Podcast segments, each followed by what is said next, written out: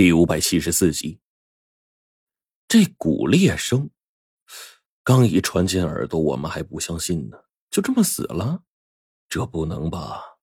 但是六合身体已经是稀巴烂了，就跟是被重卡车给碾过之后的动物，没有任何的区别，贴在地上跟个纸似的。在我心里啊，六合并不是那么容易死去的，更何况六合还一直克制着麒麟呢。那怎么可能反倒是这么快就倒下了呢？一声欢鸣忽然传来，震动山野。随后，水麒麟跟随雷麒麟也是欢呼着叫出声来。我跟冰骷髅跟黄队第一时间来到六合身边。黄队用一根长长的木棍去戳这东西，结果被他一戳，这东西立马翻了个个，就这么轻而易举被推到一边去了。在我们的眼前留下的是一个血肉模糊、浑身的骨头碎成渣的尸体。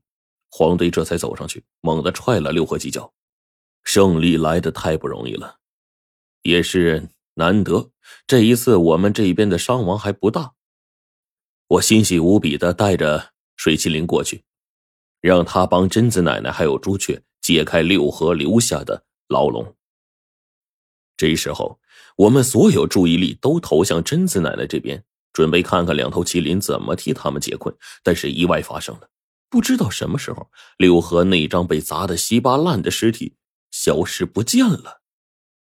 这事儿还不是我们之先知道的，是老刁告诉我们的，说九龙小队六合不见了，六合不见了。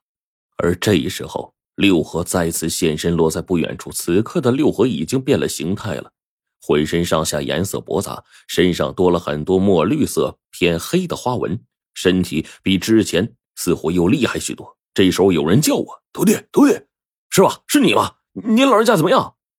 我在昆仑的时候看到高子定留下的一些笔记，他到过那儿留下了这些禁忌的一些资料。六合的生命力极其顽强，并且越战越勇。这种东西啊，难以对付，不能给他喘息时间。哎，并且即将杀死这东西，他也会陷入濒死状态，晋升到新的层次。这东西最适合持久战，越是重创才越会快速觉醒，所以越是拖到最后，反而对六合越有利。一听这话，我就明白了。师傅，那咱还打个屁呀？投降吧！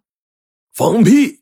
六合虽然生命力顽强，但越战越勇，到最后不会轻易动用太多实力，只有在生死之战的时候。哎呦，师傅，划重点，划重点，继续击杀。在麒麟能够承受的攻击最大范围内，快速将六合一遍一遍击杀。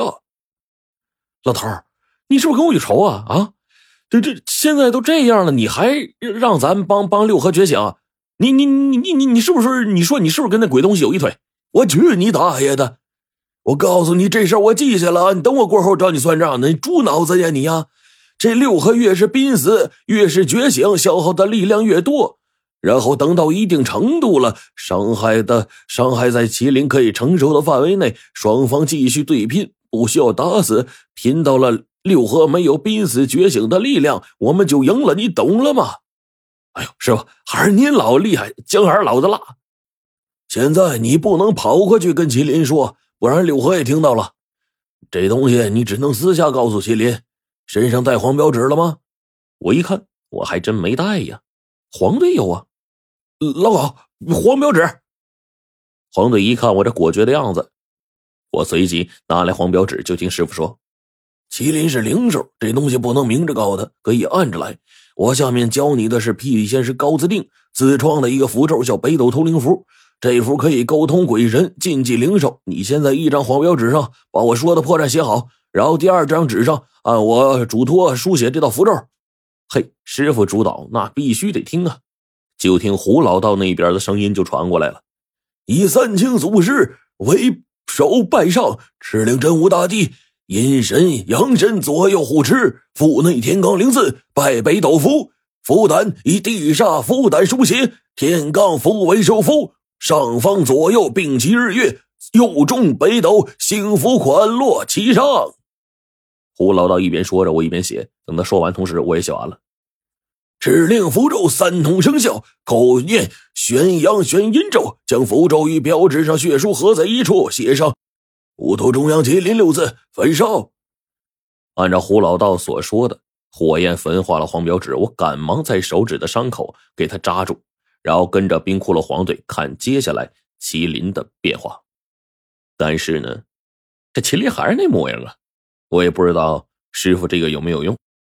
看着麒麟还是跟六合死拼呢，我心说不行啊，我得赶紧去救朱雀和贞子奶奶。我在一旁实在是看不下去了，我一拳就轰在了围着贞子奶奶的那个防御球上。但随即我手上就皮肉破开了，鲜血哗哗的流。我就感觉我这手啊，就跟打在了一个钢板上似的。我刚想拿我这个剑给他劈开呢，忽然没想到六合那边还有功夫偷袭我，两个标枪就过来了，吓得黄队拽着我赶紧就跑啊。我们再看那边，麒麟已经落入下风了。六合那边浑身长出了荆棘一样的东西，围困住了两头麒麟。荆棘上面的倒刺轻而易举的穿透了麒麟的鳞甲，再拉出来，便在麒麟的尾部留下了一道外翻的皮肉和一个巨大的伤口啊！麒麟惨叫了一声，水麒麟呢也似乎感同身受，悲鸣了一声。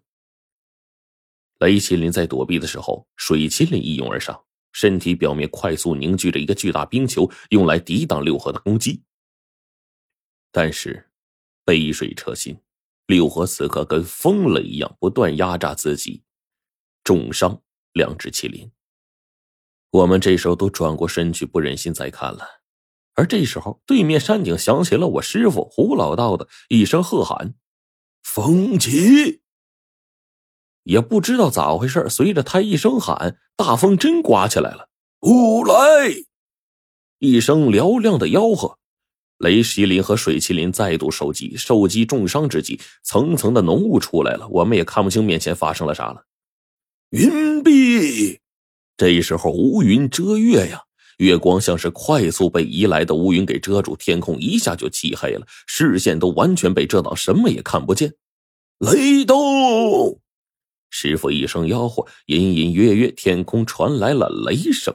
我正出神的一个炸雷落，吓了我一跳。雨降，大约半分钟左右吧。天降大雨，四周围略微的降温了。老老老老老老，啥情况？好像好像你你你你师傅在呼呼呼风唤唤唤雨。这时候，师傅的话传来：“我能帮到你们的只有这些了，剩下的事儿听天由命吧。”